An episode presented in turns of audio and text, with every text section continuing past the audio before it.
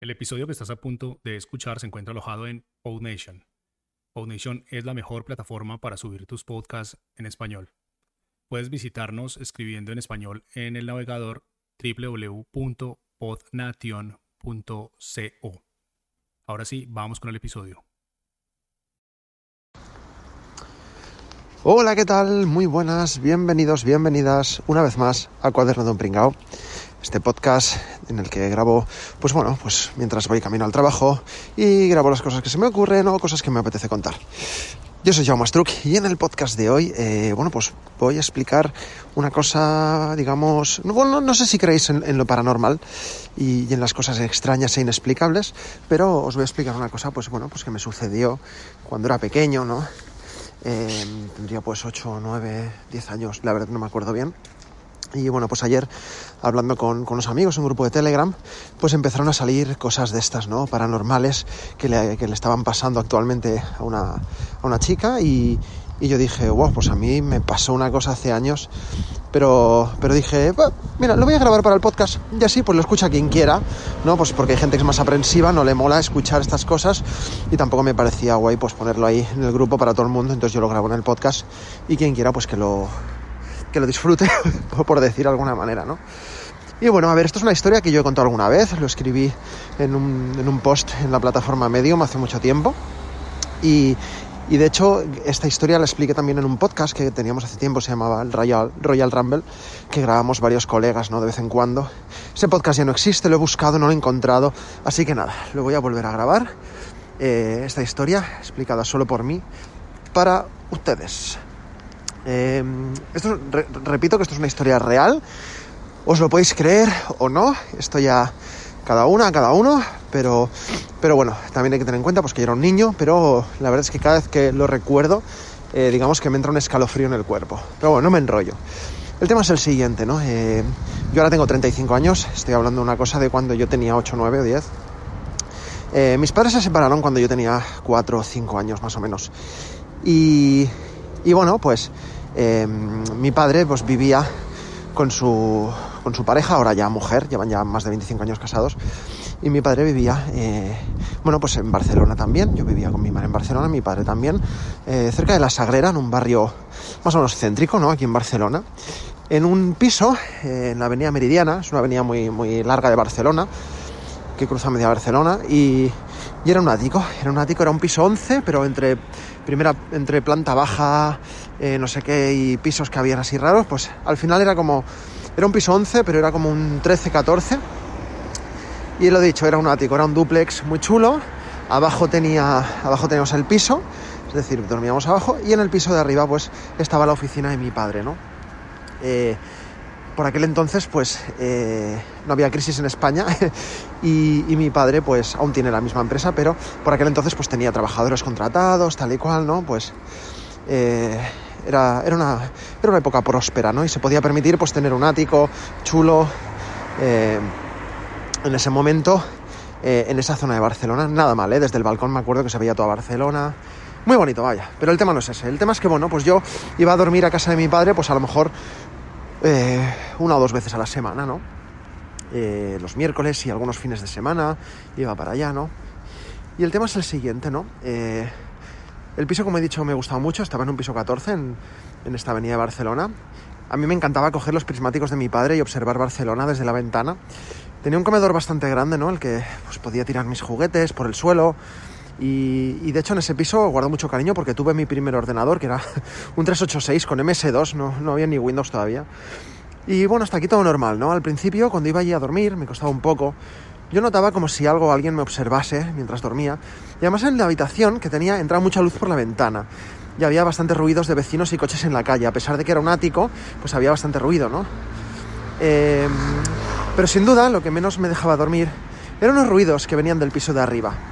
Como he dicho antes, el piso era un duplex y en el piso de arriba estaba la oficina de mi padre.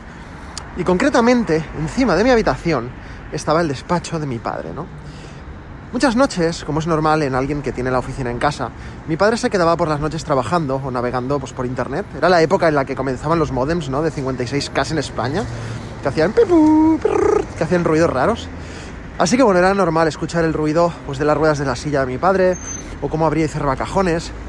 Pero un día me levanté por la noche para ir al baño y desde el baño pues yo vi como mi padre y su mujer pues dormían en la habitación que estaba al lado de la mía. Y cuando llegué a mi cuarto de nuevo y me tomé en la cama, comencé a escuchar ruidos, ¿no? Ruidos pues de la silla, de cajones que se abrían y cerraban.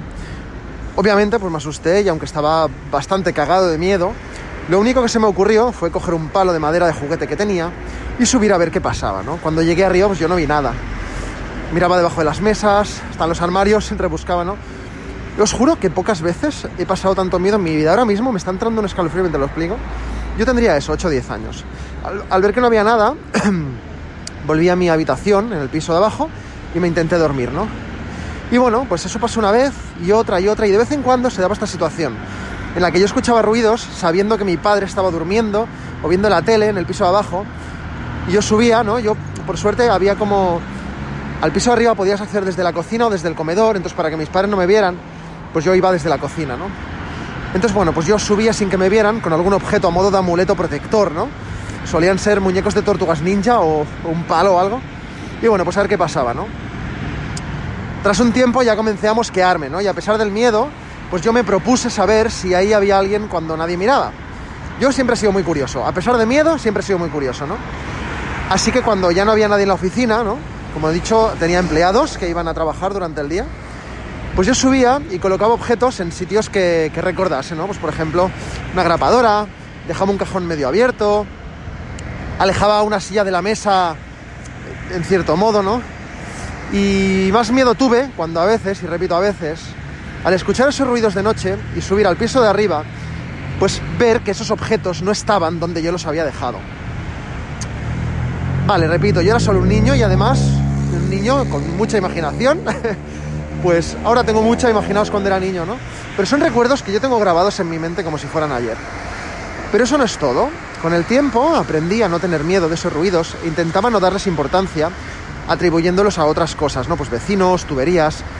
Incluso, como he comentado, utilizaba muñecos a modo de amuletos y hasta me inventaba canciones que en mi mente repetía para ahuyentar a, a lo que fuera que allí hubiera, ¿no? Aunque hubo un día, ya os digo, que ahí viene lo gracioso, que las canciones y los amuletos no me sirvieron de nada, porque me pasó ya estando en mi cama. este, este es el recuerdo de mi niñez que tengo mejor grabado en mi mente, y ya fuese realidad o un sueño, os juro que mientras os estoy explicando esto, estoy temblando como un flan mientras camino al trabajo, recordando ese momento, y, bueno, es que me da, me da algo. Yo estaba tomado en la cama, cubierto con una sábana, era verano, hacía calor, y por la ventana pues entraba el típico vientecito, ¿no? Una brisilla de esas que si te dan toda la noche terminas acatarrado. Eh, y como he dicho, pues por la ventana de esa habitación entraba mucha luz. Pues daba un patio de luces con muchos vecinos y tal.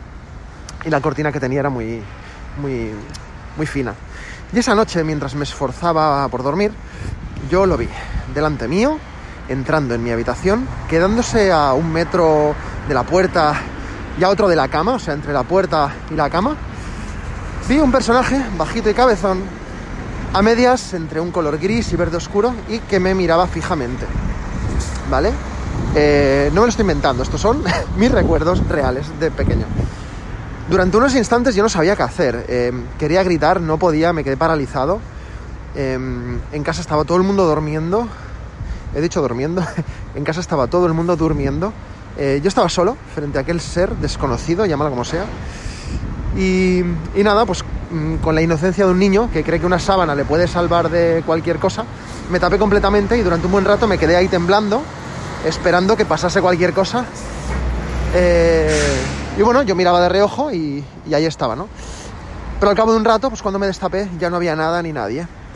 Y bueno, pues digamos que ese personaje, ese ente, llámalo como quieras, se había esfumado. Pero os juro que yo vi, vi cómo me miraba, vi cómo clavaba sus ojos en los míos, como intentando decirme algo. Eh, además se quedaba de pie, como moviendo ligeramente los brazos. Eh, y eso, me miraba, ¿no? Y ¿sabéis qué? Creo que eso era una despedida. Porque desde el día que me pasó esto con este ente, no volví a escuchar ruidos en el piso de arriba. Os lo juro, ¿vale? Esta es la historia. ¿Me podéis creer?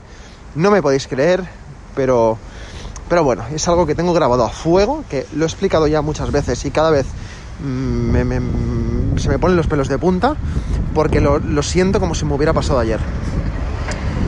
Años más tarde yo he vuelto a vivir situaciones similares en piso de amigos, incluso en otra casa de, mi madre, pero bueno, eso ya lo cuento otro día.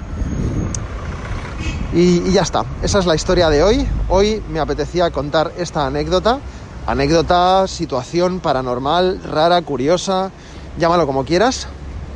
Pero, pero bueno, lo dicho, te lo puedes creer, te lo puedes no creer. Yo reconozco pues que me sigue costando creerlo, a pesar de que lo viví en primera persona, ¿no?